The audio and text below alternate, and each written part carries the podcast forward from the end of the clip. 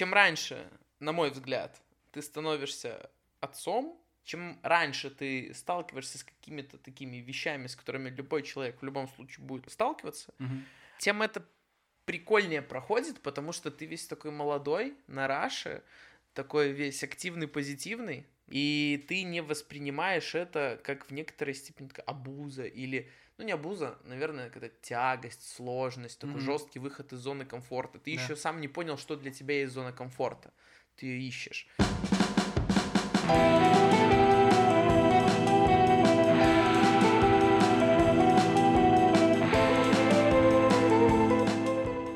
Никит, привет. Привет, Антон. Я очень рад тебя видеть, я очень рад тебя приветствовать. В третьем сезоне подкаста «Антон говорит в микрофон». У Юху! нас с тобой реюнион, Никита. Мы с тобой прожили вместе от звонка до звонка целых три года в общаге. Ну, И это было почти. незабываемое время, почти три года. Прежде чем мы начнем вспоминать это радостное время, весь этот сезон посвящен молодости. А, ну, ты помнишь, я такой человек, я люблю душнить, я такой, ну, иногда. В общем-то, если кто-то будет душнить, то, скорее всего, это буду я, поэтому на этот случай у нас есть вот такая Мгм. кнопка, она красная, на ней написано «No», если ты нажимаешь на нее, она издает такой звук. Это значит, что нам нужно срочно что-то поменять в жизни, сделать с этой темой, с этим разговором что-то. В общем, я пока не, не до конца сам понимаю, как работает эта кнопка, но мы поймем в процессе. У каждого из Давай. нас есть право нажать три раза на эту кнопку за время Ну, этого подкаста. Да, так что я вижу в твоих глазах желание нажимать на нее чаще. А еще нам надо рассказать, что мы пьем сегодня. Что ты попросил, расскажи. Кофе с молоком. Вот так вот просто. Люди тут просят просека с... Просека. с... Просека с... Хорошо просят. Да, просят, и, и я доставляю. Потому что такой я человек. Никита, мне все еще неловко, знаешь почему? Потому что, мне кажется, я должен начать с чистосердечного признания. Давай. Мне кажется, я был не очень хорошим соседом по комнате в общаге. Мне кажется, что все эти наши годы я гнобил тебя, Никита, я заставлял тебя делать... Я заставлял закрывать тебе форточку, и мне до сих пор неловко на этот счет. Гнобил? Гнобил тебя, Никита, да. В каком месте? В общаге, в комнате в нашей, в 200 какой-то там, 82-й. Я даже не помню номер почему-то. Ну, это девятый блок. Угу. Девятый блок, девятый этаж. И я помню, как сейчас наш вид из окна потрясающий на стену. Помнишь, как было хорошо весь первый год, когда мы с тобой жили? На четвертом этаже, да. На четвертом этаже мы жили, и смотрели с тобой на стену, и завтракали за одним столом. И видел я тебя в разных ракурсах, Никита. Поэтому нас объединяет И не гораздо только больше. меня. И не только тебя Как-то видел. раз. Какой-то раз. Я помню. А, кстати, да, да, Никита, да. Тот замечательный раз. Да, могу я рассказать эту историю? Пожалуйста. Захожу я как-то... Захожу я как-то однажды в общагу, меня пару отменили или что-то такое. Захожу я как-то, открываю комнату своим ключом. Ну, натурально, я к себе в комнату захожу, так бывает. А там Никита, не один. И задница у него голая, представляете? Ну, я испугался, убежал, закрыл дверь и убежал. Была моя естественная реакция. Я не знаю. Я не знаю, что делать в таких ситуациях, Никита. Смотрел я некоторые обучающие материалы, где люди на моем месте присоединялись к этому, но я не такой человек. Я Вот что думаю, что скажу. у тебя такого талона бы не было Талона. на проезд. Короче, да. Ты вспоминаешь вообще то время общажное? Да крутое время. Замечательное. Когда ты стоишь, готовишь на два дня вперед, М. потому что у тебя режим был. Режим ты имеешь в виду, потому что ты качался, потому что М. тебе надо было есть свои каши. Есть мои каши, да. Тут тоже я, конечно, тебя обвинял в том, что ты ешь этот свой дурацкий химический протеин, этот белый порошок. А потом-то вон как жизнь повернулась. Оказывается, что белый порошок это не так-то плохо. Главное количество соблюдать. Да, соблюдаешь количество. Уже нет. Уже все, уже поменялись идеалы, поменялись ценности. Вообще. Слушай, хотел с тобой, знаешь, на какую тему поговорить, Никита? Вот мы тут в этом сезоне, говоря про молодость, часто обсуждаем всякую ответственность и как твоя жизнь меняется, когда ты начинаешь взрослеть. А в твоей жизни ну, тоже произошли такие вещи, когда ты начал эту ответственность на себя взваливать. И причем, надо сказать, это было еще на моих глазах, когда мы жили Давай. с тобой вместе в общаге. Говорить откровенно, она падала. В общем, у Никиты появилась Ну, боже, почему я стесняюсь сказать? У тебя появился ребенок, Никит, представляешь? Да. И От ты- большой любви. От большой любви появился. В читальном зале третьего общежития. Да ладно. А как ты думал? В читальном зале? Ты серьезно? Давай это вырежем. Маш, привет! Ну, я помню, что ты... Нет, это комната самоподготовки. Ну, как скажешь. Ну, мы не будем это вырезать, давай. Пожалуйста. Я помню, как ты начинал читать даже книги по поводу того, как стать отцом и как вообще готовиться к этому. Это было так круто, потому что в моих глазах, ну, ты был таким беззаботным Никиткой, а потом ты начал читать эти книги. Это вообще было для меня такое, типа, вау, нифига себе мужик повзрослел прямо на глазах. Антон, я не помню, чтобы я прочел хотя бы одной книги по отцовству. Слушай, ну, я не ну, ты их смотрел, они стояли у тебя на полке, я точно помню. У тебя были книги, что-то вроде там, типа, папа, будущий я. Не было ни одной. Серьезно. Но ты же готовился к этому вообще процессу. Да, я работу искал. Не, серьезно, я не прочел ни одной книги. Мне Маша подсовывала их. Типа, почитай, почитай. Я говорю, что пацана не выращу. И, и как на самом деле? На самом деле, ну, типа, я не чувствую никакого недостатка экспертизы. Максимум на первых порах, когда, ну, там прям вот надо знать очередность действий. Ну, типа, когда пеленать там надо. Ну, вот это всё. всякая шляпа, да. А так, да, нет, все нормально, все само. Ты, наверное, ну, ты, наверное, просто делаешь то, что с тобой делали в детстве, как это обычно бывает. Да, ну это же типа базовая штука, когда ты хочешь быть лучше, чем был твой отец. Это первое, а второе, любимое слово гештальты. То, что тебе в детстве хотелось, тебе не давали. Мгм. Ты как бы под предлогом купить сыну покупаешь себе, первый день играешь со всеми этими машинками, самолетами и мячиками, а потом уже он это все дело добивает. Как это интересно работает.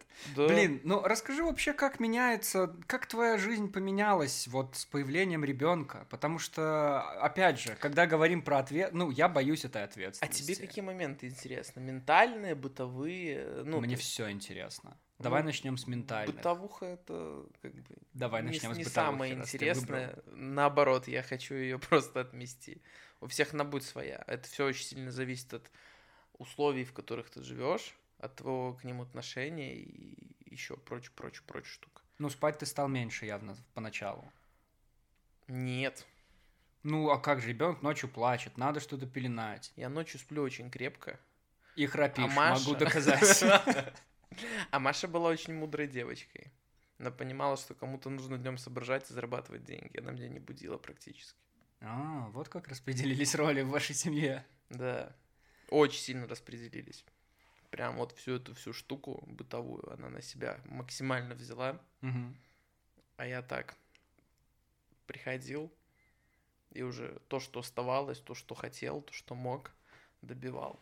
Ну ты имеешь в виду бытовуха, вот все эти пеленки, распашонки, как это у всех все меняется. Ну да, да, ну и... Появляется много типа, новой об- странной еды. Обустройство и соблюдение всех этих там влажностей, проветриваний, и там ортопедическая подушка должна смотреть на север в, в полной луне по боже. фэншую. Ну, говорю, очень много загонов, все зависит от того объема умной и неумной литературы, которую ты прочтешь. Маша читала Которую ты не много прочитал. всего. Я читал ничего. Ну, короче, бытовуха это не самое интересное. Бытовуха это такая штука, она у всех разная и в некоторой степени у всех одинаковая. Мгм. Ментальность это прикольная штука. Что по ментальности? А я должен сказать, что ты же увлекался психологией. Может, до сих пор увлекаешься даже? Ну, Ну, просто когда ты пару минут назад сказал слово гештальт, люди такие, о, интересно, молодой человек. ну это пистолет такой, да? Да, да, пистолет гештальт. Да, уже меньше.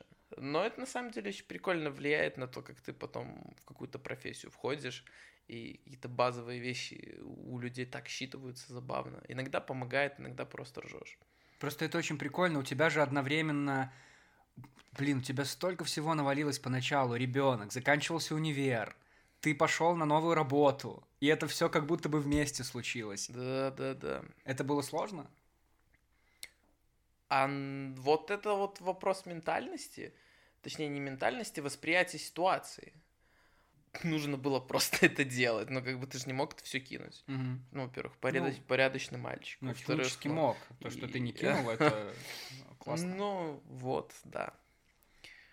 И, ну, конечно, было сложно. Ну, типа, ты просыпаешься, ехаешь на работу, потеешь в этом метро с этой большой сумкой, в которой ноутбук, куча с собой, и еще книжки в университет.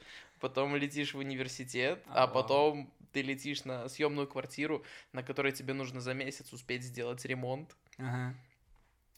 До появления ребенка, типа, да? Не до появления ребенка. Просто не хочется это растягивать. М, Потому что появление ребенка уже будет через три месяца. мгм. И да. Ты там до 12 клеишь эти обои. А потом либо стоишь там ночевать на матрасе, либо ехаешь в общагу. Но это очень быстро пролетело, очень классно было. Это на первых порах, да? Мгм. Ну а потом, когда ребенок появляется, тоже своя такая ментальная Ой, планка, барьер это, такой это перешагиваешь. вообще такая перестройка забавная. Ну скажи, это самый счастливый момент? Боже, Никита, Да это не- самый счастливый момент в твоей жизни, когда ты видишь своего ребенка, Это очень сильно романтизировано. да? Ну, конечно. Ну, как бы, ты понимаешь, что вот, как бы это случилось, Мгм. ты в некоторой степени рад, но где-то уже там сзади стучит в дверь такой большой дядя, у которого на плаще написано ответственность, Да, отцовство да. и прочая, прочая штука, такая длинная-длинная за ним тянется. Ты такой, ну ладно, дядька, заходи, все. Будем радоваться вместе. Я помню, как я напился в этот день. В день рождения твоего ребенка? Конечно. То есть, когда Маша была в роддоме. Да. То есть ты не пошел ей нести апельсины, ты пошел напиться. В смысле, тебя не пускают. Ну, то есть я Ага. ходил на каждую последнюю, шучу, неде- конечно. последнюю неделю, каждый обед на я работал в центре, и в центре была поликлиника, в которой мы проплатили заведующей, и Машу как будто бы Минскую Мгм. туда положили. Мгм. И я и ходил туда каждый день, носил там ей йогуртики какие-то, апельсинки и всякую шляпу. И когда у тебя уже этот день Икс наступает, то ну, тебя не пускают туда, и как бы, ну, наши уже там приготовления, все прочие штуки. И тебя допускают уже только к моменту выписки, потому что, ну, там же ж максимальное внимание обоим участникам этого процесса потом, впоследствии. Интимный вопрос, но ты же не присутствовал на родах, Нет. но была такая опция. А, ну смотри, Да. Рассказывай, как это делается. Давай, как человеку, который жутко боится о том всего, о чем мы это, сейчас это говорим. реально интересно, это про молодость, да? Это, это супер про молодость, Никита.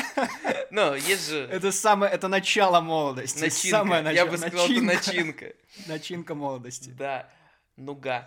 Короче, ну, все вот эти вот заведения родильные, они делятся на два типа, где присутствуют партнерские роды и где этой опции нет. То есть это зависит от самого роддома? Ну, насколько я знаю, да. Может, Мгм. что-то поменялось, как бы информация устарела. Окей. И если ты хочешь вот во всей этой теме участвовать, это нужно очень заблаговременно выбрать роддом, чуть ли не за полгода определиться, если не ошибаюсь. Мгм. Есть курсы, куда ходят оба э, родителя. Мгм. И, наверное, в большей степени там готовят папу. Чтобы, ну, помимо того, что Папу? там пуповину обрезают, не пришлось ему еще на шатыр к носу Да, да, да, да, подсыпать. да. Но я могу представить. Я не могу представить. Вот. Ну, и там... Ты не ходил на такие курсы? Да. В то время, когда можно было эти курсы ресерчить и посещать, я ресерчил Tut.by, А. потом у меня был бизнес на английский, а потом я клеил обои на Да. съемной квартире. Не, не было. Я предлагал, ну, была возможность, наверное, там еще чуть-чуть угостить в конверте и поприсутствовать, но Маша говорит, нет, не хочу, не надо. Мгм. Ну, а мне было прикольно, что поржал бы. Или поплакал, не знаю. Там все зависит от обстоятельств. Вот, и, в общем, да, это такой этап с подготовкой, с тестами, и всякая-всякая штука. У меня коллега участвовал в этой всей В чем? теме партнерских родов. А, я думал, в твоих. Еще бы. Вот. И, ну, говорит, прикольно, но больше не хочу. Больше родов не хочет или больше вот этого видеть? Больше этого видеть. Ну, по поводу еще одних родов я не знаю, мы с ним давно не общались. А как в первый раз ты увидел своего сына? Глазами. Ну, Спасибо. А, в ну, то есть это было так романтично, что Маша показал тебе его из окна роддома. Да, из Да? окна. Нет, ты что, успокойся. Нет? Фотки, банальные фотки. А, а. Ну, а как? Сериалы врут, получается. Ну, а хорошо, ну а вживую, когда ты Ну, во-первых, это был февраль. А, ну, закры... из закрытого окна. Во-вторых, когда у тебя высокое здание, Ага. и ты стоишь как бы у его стен, угол вот этот преломления, Ты бы мог отойти подальше. да, на Динамо залезть. Нет. Ага. Короче, нет, это все не было. Были фотки, были видосики, и мы там с ней созванивались. А, ну, уже вживую увидел, когда приехал забирать ее из роддома. С шариками. Ой, там шарики, цветы, бижутерия и прочее, прочее. Бижутерия, ого. Какая бижутерия? Так. Так, колье на веселуха. 300 карат. М, 300 карат. И все, да, ну ты как бы вот тебе дают этот сверток, да, он такой весь большой, мягкий, а ты залазишь туда, ну вот это знаешь, как сырный конвертик в универе был, да, такой большой, объемный, классный, а сыра, да, а сыра там нет, там маленький кусочек, вот так и здесь, большой кокон, и там такая маленькая созданица лежит. И все. Ты держишь, не знаешь, с какой стороны подойти. Просчитываешь все варианты спуска с этой лестницы, если ты упадешь, как ты будешь падать, чтобы он остался в руках. Мгм. Потому что зима, потому что скользко. Так аккуратно мы еще никогда не ездили на машине домой. Нас везла Машина подруга, и это прям Убер максимального класса, вождения, водителя, я не знаю, комфорт. Там не до комфорта было. Ну, прикольно, короче. Ну, а дома все как надо. Шарики. Мишура. Сложнее поначалу было, вот когда он совсем малюсенький был? Или... Да, очень Или дико. сейчас, когда он, скажем, начинает задавать вопросы, вот это вот все. Я Ему, ща- давай, четыре с половиной года ему сейчас. Да. С ума сойти, как быстро время летит. Как быстро растут чужие дети, Никита.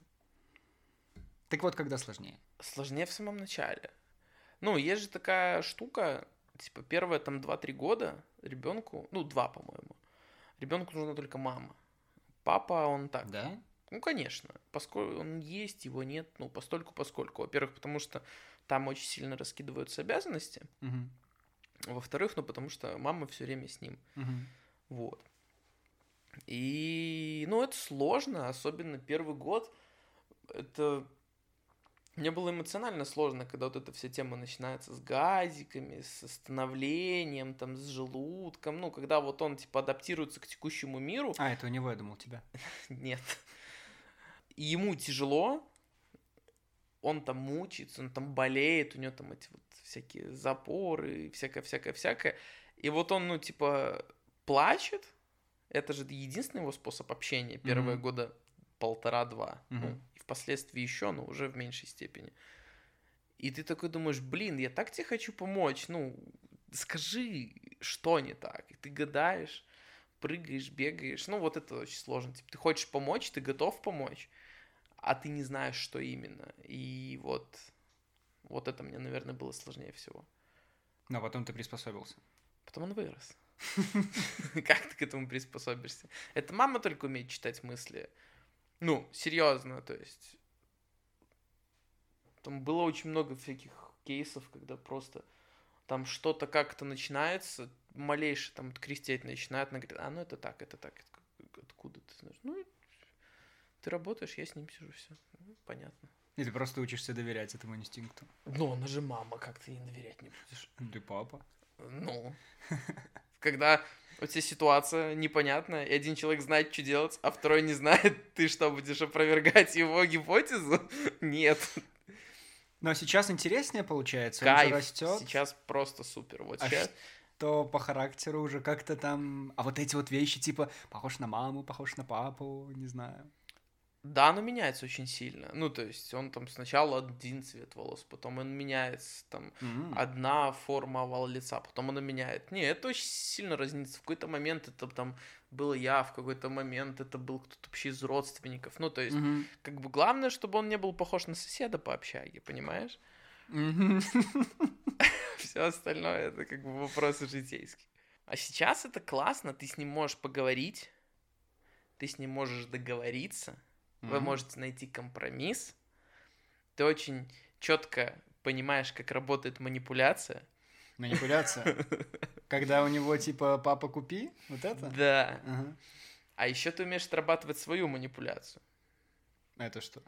Это когда вам нужно договориться, когда вам нужно выработать какой-то план действий, который будет в большей степени выгоден папе, потому что у папы есть дела и есть какой-то план на этот день, и вы начинаете как-то в некоторой степени юлить, в некоторой степени идти на уступ. Ну, короче, это банальное общение с ребенком.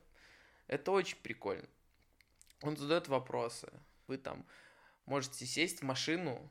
Вот мы на выходных сидели как-то с ним, и он говорит, пошли куда-нибудь на улицу. Я говорю, хочешь на машине покататься? Он очень любит на машине кататься, он очень любит ездить спереди и ну, смотреть там по сторонам всякую штуку. Ага.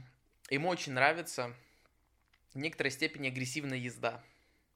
Когда... То есть это твоя любая езда, Никита. Ну, признайся. Нет, нет, нет. Все зависит от транспортного средства. Короче, да, ему нравится именно по городу заходить в повороты на скорости, трогаться быстро. То есть базовые какие-то вот штуки ездуна такого молодого, классного. И как-то раз мы с ним сидим, общаемся, что-то играем, играем, и мы решили съездить в Мядель пообедать. В смысле, из Минска? Да, а что? В Мядель, который в 150 километрах в тот Который, который перед Нарочью, да. Так. Ну вот, поехали. Это славная идея кому из вас в голову пришла? Ну, конечно же, мне. Ну, конечно. Но ему просто очень сильно понравилось название города. Мядель. Но возвращались мы через Молодечно. А, молодечно рулит вечно. Ну, может быть. Вот. Не, прикольно. Сейчас это классный возраст, ты можешь пообщаться, ты можешь сказать, что нужно сделать так, потому что завтра будет это, или потому что вот так правильно. Привести нужные доводы, и он согласится, и не будет скандалов. А могут быть скандалы. Ну, прикольная штука. После, после трех становится веселее. Начинается вот уже сейчас этот почемучный возраст. Да, да, да, столько вопросов. Ты Да. начинаешь Не, воп- все узнавать. Вопросов немного. А, наверное, тут больше штука, откуда я все это знаю. Потому А, что вопросы бывают всякие разные. Ну, типа, почему трава зеленая? Не, ну это супер примитивно, и это уже как бы вопрос философский. Простите. Ну, а почему у экскаватора такой глубокий ковш? Ага. Там он очень помешан на вот этой вот автотематике. Он знает э, и на русском, и на английском, как называются половина транспортных средств. Мультики на английском для детей это топчик. Всем рекомендую. Кому больше нравится, ему или тебе? Я не смотрю их, потому что это детские, всякие А. познавательные, но когда у тебя ребенок по-русски с трудом до 10 считает, да, там в 3 года, а по-английски, ну, в 4, валит до 10 легко и классно и знает, как по-английски мусоровоз, например, да, А, ничего себе. это круто.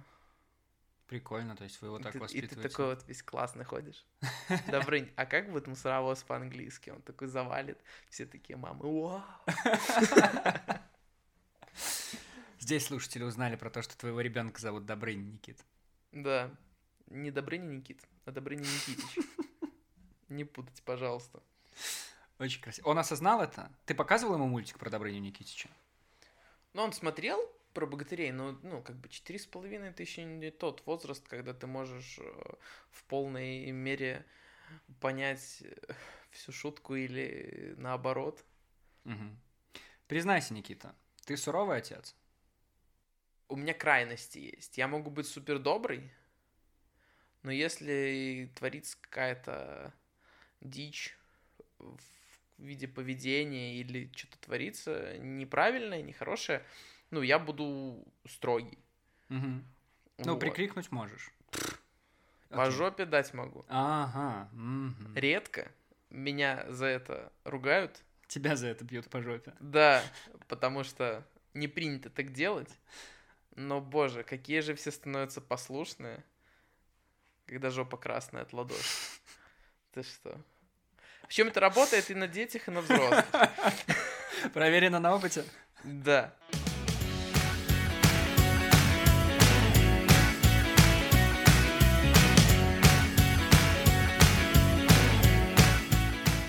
Так расскажи, пожалуйста, вот опять же, ментально для тебя, вот есть, я понимаю, что тебе нет времени встать вот где-то на обочине и проанализировать, там, как я поменялся за это время, за эти там пять лет, кем я, каким я был вот во время универа и там, когда у меня появился сын.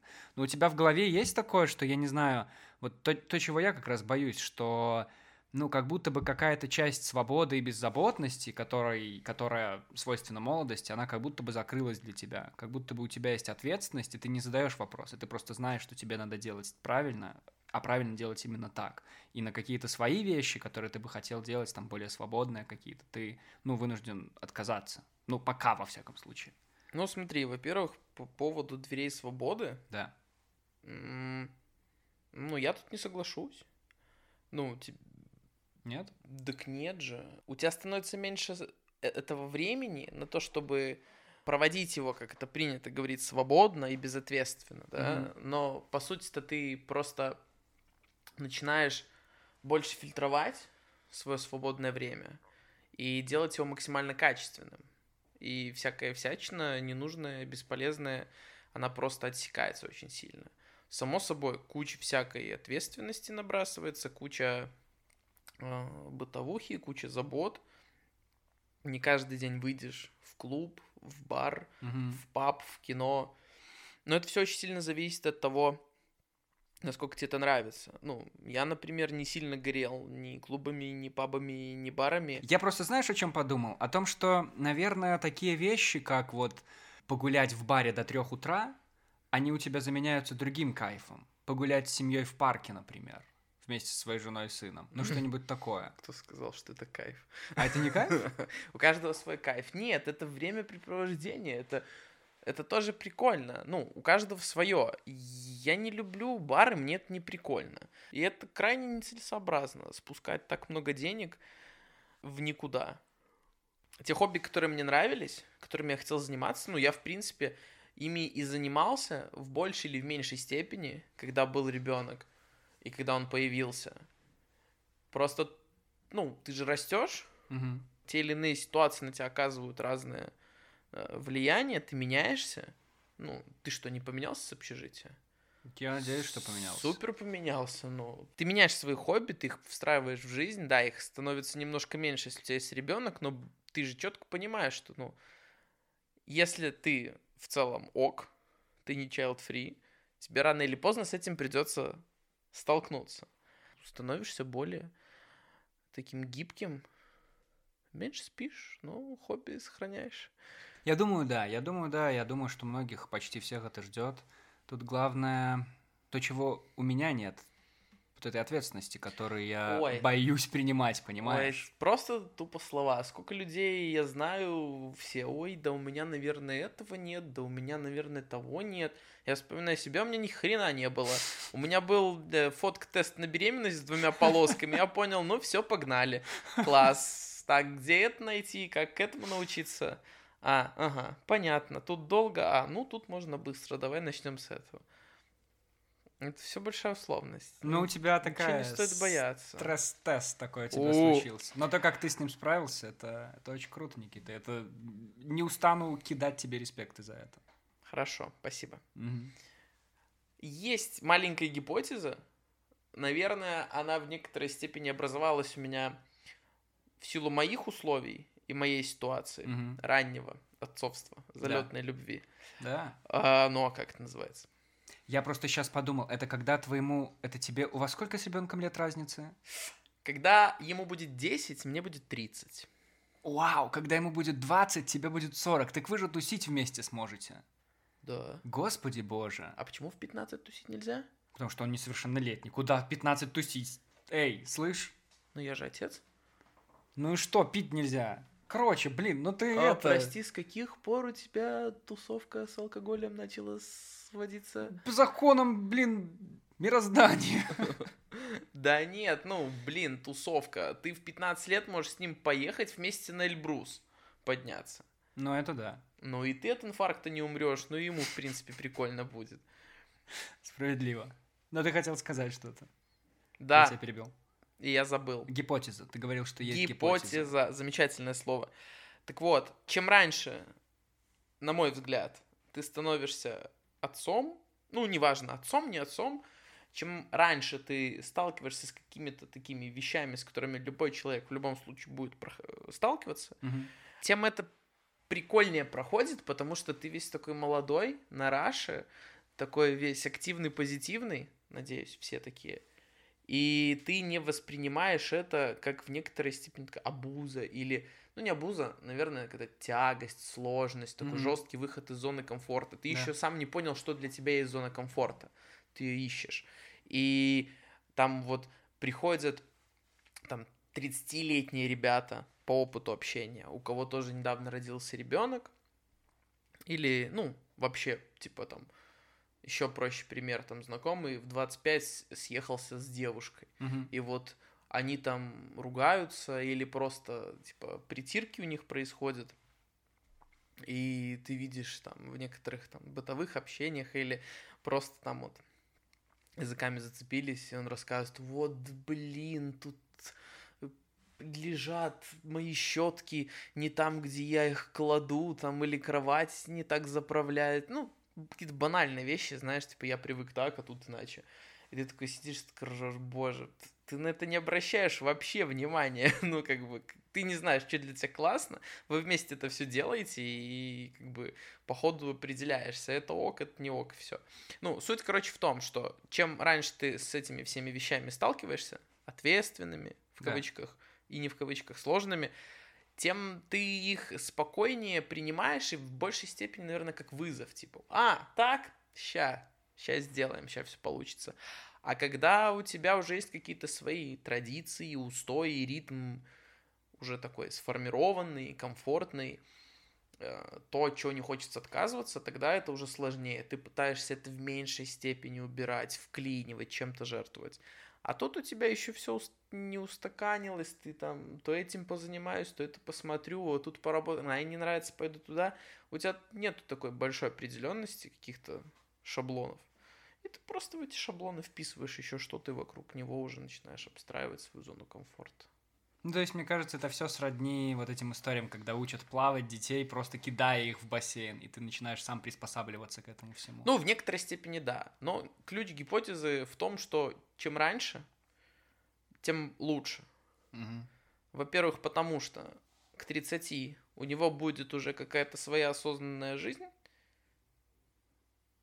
когда мне будет 30. Окей. Ему будет 10. И Окей. это уже другой возраст. Да.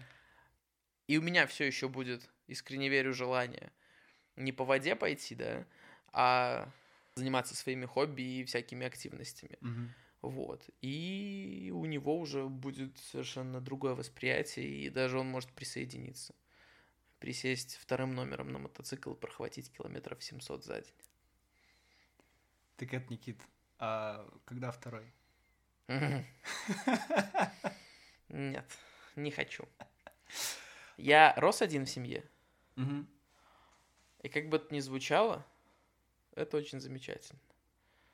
Поэтому второго не хочу. Ну, мы встретимся с тобой в э, с- 43-м сезоне этого подкаста, и ты обязательно расскажешь мне про всех своих пятерых детей, которые потом образуются. Но это не суть, не суть. Знаешь, я про что еще хотел с тобой поговорить? Ты уже сказал про мотоциклы. Меня это больше всего удивило, когда я увидел, что ты гоняешь на своем моцике. Когда у тебя появился ребенок, у тебя семья, и я думаю, боже мой, Никита там, наверное, зашивается с этой ответственностью. А он на мотоцикле гоняет. Гляньте-ка на него. Моцик себе купил. Как? Э, Расскажи про своего коня, Сублимация?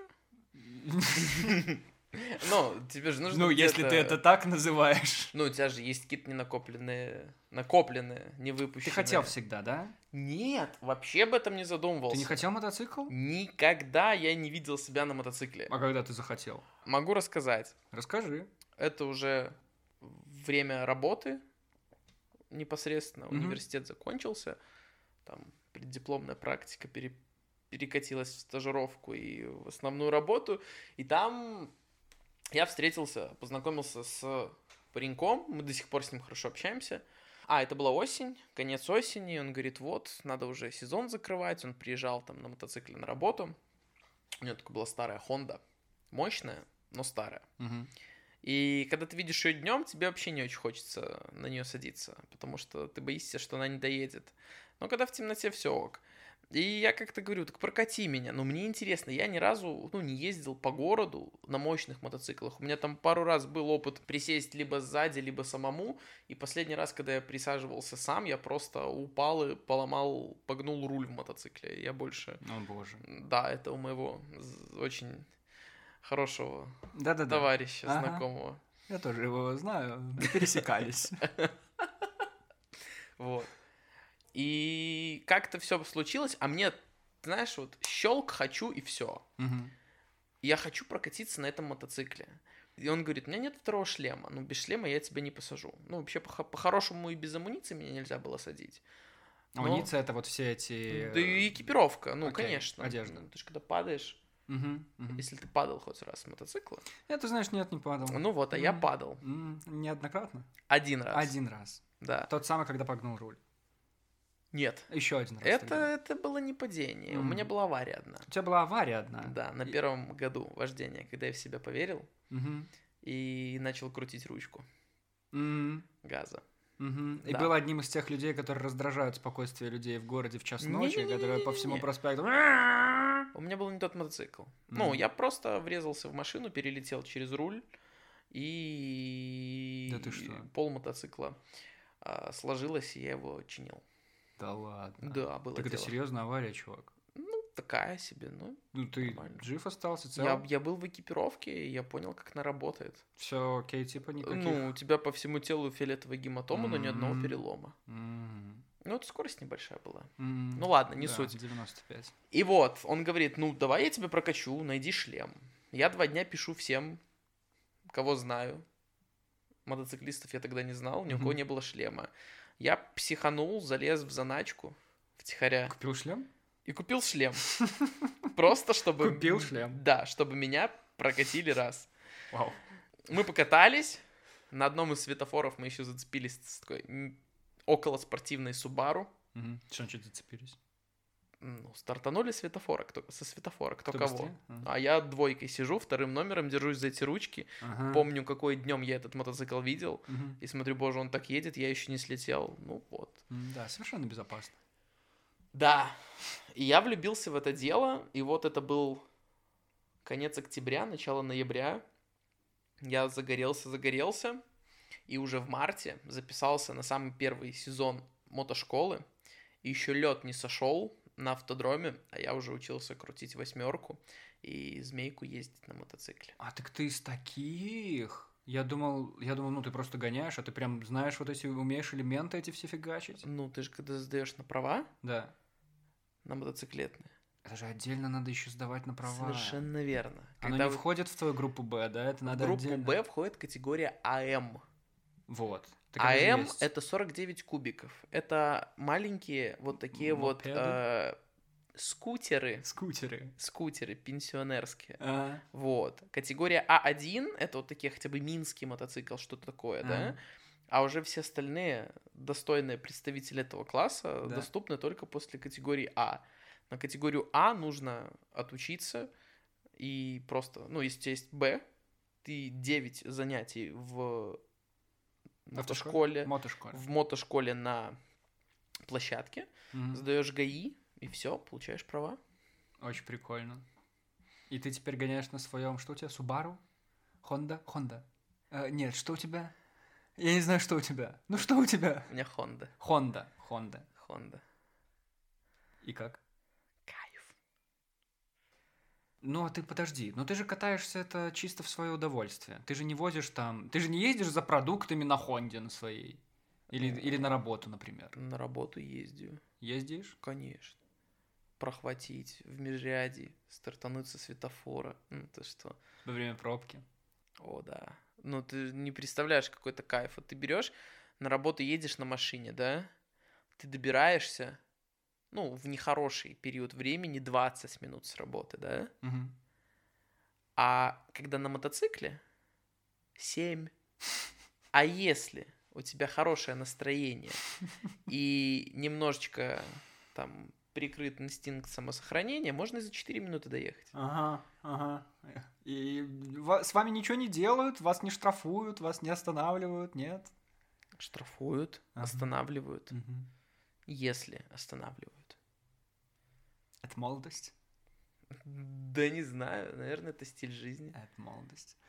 Я просто знаешь, о чем иногда думаю? Вот происходят же аварии с мотоциклами Совершенно верно. постоянно. Да. Постоянно. И когда всякие, я не знаю, как это работает, но когда какие-то там банды мотоциклетные гоняют Мгм. вместе, у них кто-то из друзей постоянно попадает в аварии. Ну, хорошо, если просто в аварии, но, к сожалению, бывают и, и летальные исходы. это Да, очень зачастую, грустно. Зачастую. И при этом, при этом самое удивительное, что несмотря на то, что это происходит, ну, чуть ли не каждый день есть какие-то аварии с Мгм. мотоциклами, но люди все равно продолжают гонять, и люди все равно ловят вот этот кайф и за 4 минуты добираются от дома до работы. И как это не вставляет... Ну, ну, как, как не думать об этом, я не знаю, честно говоря. В автокатастрофах погибает больше народа. Ну, в силу того, что больше машин в мире. Но не суть.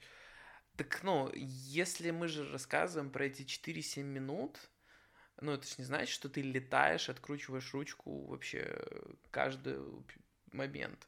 Нет, ну, я не летаю по городу всегда. Я Периодически. это делаю только в тех моментах, когда я максимально уверен в обстановке, и когда я вижу, ну, либо пустую дорогу, либо я в самом начале потока и понимаю, что, ну, вот эти 500 метров можно себе позволить расслабиться. Нет, я по городу быстро не катаюсь, я не играю в шашки и всякую вот эту штуку не люблю, у меня нет прямотока, я не откручиваюсь на проспекте, когда у всех окна звенят, нет. Мгм. Я ничего не понял с того, что ты сказал, но... Ну, прямоток Да. Прямоток, это, да, вот что это такое? это тип выхлопной системы, Ага. когда он очень громкий, Мгм. такой кричащий. Мгм. Вот. Есть сток, Когда там все заглушено, все как надо, все по А, нормам. Я думал, это когда одежду из Европы привозят. И это тоже. Вот. Ну, то есть ты не из тех, кто вот рев мотора, когда это тебя заводит. Ну, Конечно, признайся, что конечно, тебе это заводит. нравится. У меня есть мотоцикл с прямотоком. А. И не, я максимально к этому отношусь так, с пониманием. То есть я, если понимаю, что я утром выезжаю, буду ехать на прямотоке, то я лучше откачусь со двора, там где-то заведусь, чтобы не разбудить никого. И То есть ты сильно- ответственный, ответственный Да, водитель. блин, ну вот это опять-таки, я знаю, что у меня есть ребенок, и Мгм. что он может раз... ну и это может его разбудить. И также я понимаю, что есть еще люди, которые не выспались, не выспались, Не выспались. не выспались. Да? Ты, похоже, не выспался. Вот. Ну, короче, либо ты сознательный мотоциклист, ну, либо ты байкер. Я это так разделяю. Вот это прикольно, потому что у меня в голове мотоциклисты это теперь как раз все люди в экипировке, в этих крутых кожаных одеждах, в ботинках с модными шлемами. А недавно я увидел совершенно очень такую милую, душевную картину. Я садился на маршрутку в Молодечно и увидел, как на таком мотоцикле, наверное, Минск как раз назывался такой мотоцикл. Да, есть же такие мотоциклы Минск. Есть. И вот на таком простецком таком совершенном байке подъезжает какой-то мужичок лет 50, у которого вообще нет никакой амуниции, он одет в какую-то вот Ну, куртку правильно. цвета хаки, в таких ботинках, он подвозит какого-то своего товарища, и в этом какая-то такая, не знаю, романтика, что ли, есть, когда вот чисто в свой кайф, как будто бы без этих, ну, без понтов таких. Так не, ну ты что, понты это же то, как ты ведешь себя на этом мотоцикле и то, как ты представляешь эту экипировку и амуницию перед публикой, скажем Мгм. так. А то, что оно должно быть, это факт. Ну, то есть я бы назвал это безответственностью, когда куртка цвета хаки и очки Рейбан Ну нет, там, вместо шлема. То там не есть- было очков, по-моему. Там просто был Не, это очень важно. И я первый год, как только вот во все это попал, тоже очень к этому безответственно относился. У меня были перчатки, шлем, максимум там какая-то мотокуртка. И то редко одевал. Ну, у тебя же есть амуниция, ты же говоришь. Да, причем она была куплена сразу. То есть, ну, меня в эту, во всю вселенную погружали люди с опытом, и люди с правильным опытом. Меня учили ездить в колонне, потому что в колонне тоже нужно уметь ездить, чтобы не было летальных исходов. Мгм. У нас даже была своя небольшая мототусовка первый год, там нас было 5-6 человек. Yeah. Мы собирались на Октябрьской, М. пили кофе в лавке. И Вот. оттуда стартовали. Ну, такое. Вот. А потом я понял, что мне это вообще не интересно. Мне интересно ехать далеко, долго и быстро по трассе. Если твой сын повзрослее скажет, пап, хочу гонять на чем там сначала можно, на мопеде, на скутере, а потом скажет, пап, хочу гонять на мотоцикле, ты ему позволишь? Конечно. Даже несмотря на то, что это супер опасно. Ну, слушай, если я это не позволю, и он будет это очень хотеть, он этого э, и сам получит. Вопрос то, в каком качестве и какой ситуации он это получит. Ну, типа, условно говоря, проводник какой будет у него, Ага, если ты понимаешь, о чем я. ага. Проводник в этот мир, ты имеешь в виду? Ну, да, скажем так. Кто-то скажет, как нужно делать, кто-то даст хорошую экипировку, посадит на нормальный мотоцикл, расскажет, как правильно это делать, и еще сам поконтролирует. И поймет, а можно доверять или нет. Ему, его жизнь вот на этих двух колесах. А кто-то скажет, ну, майка есть, очки есть, садись. Ну, вот мотоцикл, вот педаль тормоза. Не скажу, когда жать. Забоишься, жми, да? Ну, то есть, как бы это очень все условно. Конечно, я ему это дам. Самое лучшее, что смогу дать, то будет у него. А как иначе?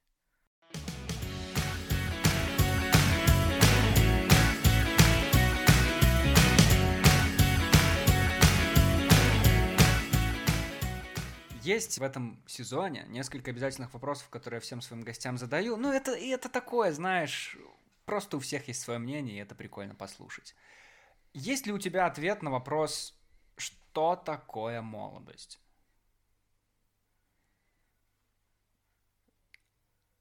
Это то, что от нас уходит каждый день, и то, про что не нужно забывать. Потому что этого не вернешь. Да блин, это состояние, это момент, и, по-моему, он же есть всегда. Вопрос просто, как ты к этому относишься. Ну, в 40 лет ты можешь себя тоже чувствовать молодым. Ну, выпьешь там таблеток утром, но так молодой в целом. Ну, такого полного ответа нет, если ты ждал чего-то другого. Это дееспособное время, когда ты можешь четко получать удовольствие и понимать, где ты, что ты, и чем и кем ты хочешь быть. Ты должен понимать, кем ты хочешь быть? Ну да. Должен же быть какой-то смысл в твоем существовании. Мне тоже кажется, что должен быть. И мне кажется, что он всегда есть. Я его пока не знаю, к сожалению. Но я просто думаю, что вот то, о чем ты говоришь по поводу осознавать себя молодым, мне просто кажется, чем больше мы развиваем эту тему вот с разными людьми здесь, тем больше я прихожу к впечатлению, будто это надо анализировать позже. А зачем это анализировать? А хочется сейчас понять, что ты чувствовал сейчас, и сравнить с тем, что ты будешь чувствовать тогда, когда условно твоя молодость будет заканчиваться. Ну, тогда тебе нужно, наверное, жить с диктофоном.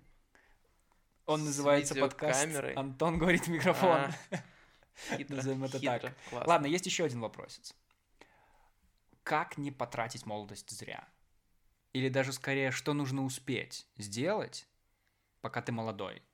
У тебя есть такие вещи, которые ты хочешь точно сделать, пока ты, пока ты вот молод, Не-а. пока ты чувствуешь себя молодым? Нету вещей, которые я обязательно должен сделать, пока я молодой. У меня есть те вещи, которыми я хочу заниматься. Сейчас. Да, есть те вещи, которые мне нравятся, есть те вещи, которыми я хочу заниматься. Моя задача, наверное, заняться ими или достичь чего-то максимально быстро, чтобы потом успеть еще что-то себе придумать и еще что-то реализовать. Ну, вообще не задумывался над эти темы. То есть ну, здесь, сейчас классно. Четко понимаешь, что у тебя там есть такая зона ответственности, что есть такие вещи, которые навязаны родителями, поколениями, О, да. которых тоже как бы в целом может и не быть, но бляха, сидят они сзади где-то, что-то они там тебе капают на голову, ты так их отфильтровал, ну вот это ладно, но это может стоить там, да. Мгм. И ну давай хорошо, займемся этим вопросом. Н- Не знаю. Я, у меня никогда не было таких моментов, типа я не знал, кем я хочу быть, не знал, чем я хочу быть, не знал, чем я хочу заниматься. Сижу и думаю, блин, вот прикольно. Было бы взять и поехать пообедать в Мяделе. Ну, Поехал, пообедал. Ну, я не знаю.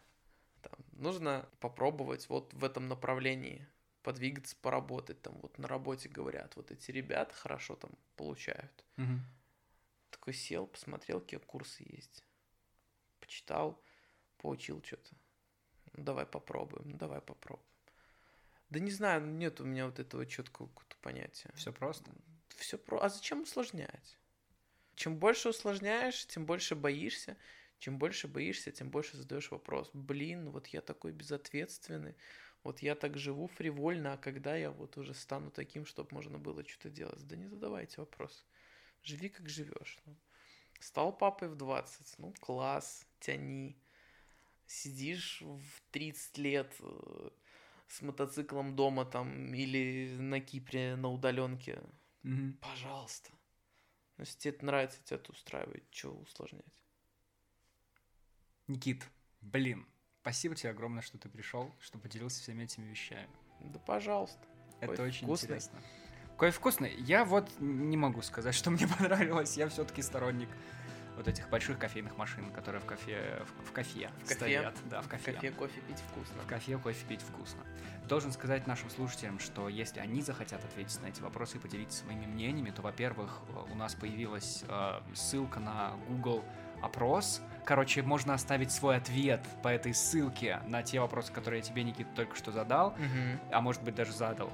А еще можно отправить свой вопрос, пожелание или что угодно на почту anton.microfonsobachka.gmail.com Ну а вдруг, ну а вдруг Никита потом тоже почитает, ответит на какие-то вопросы. Да, ну конечно ответит. Если кому-то это будет интересно, Это всем будет интересно. не сомневаюсь. А еще надо сказать, подписывайтесь на этот подкаст. Обязательно. Во всех Обязательно.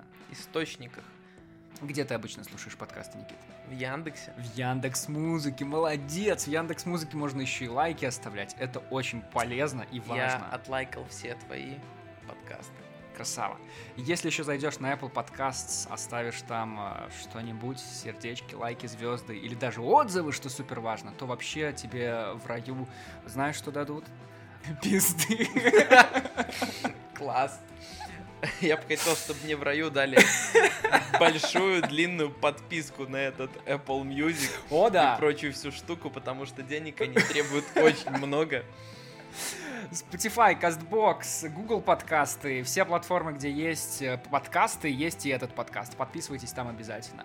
А новый выпуск будет ждать вас ровно через неделю, так что обязательно возвращайтесь. Спасибо, Никита, что был здесь сегодня. Спасибо, что позвал. Это были Никита и Антон, и мы говорили в микрофон.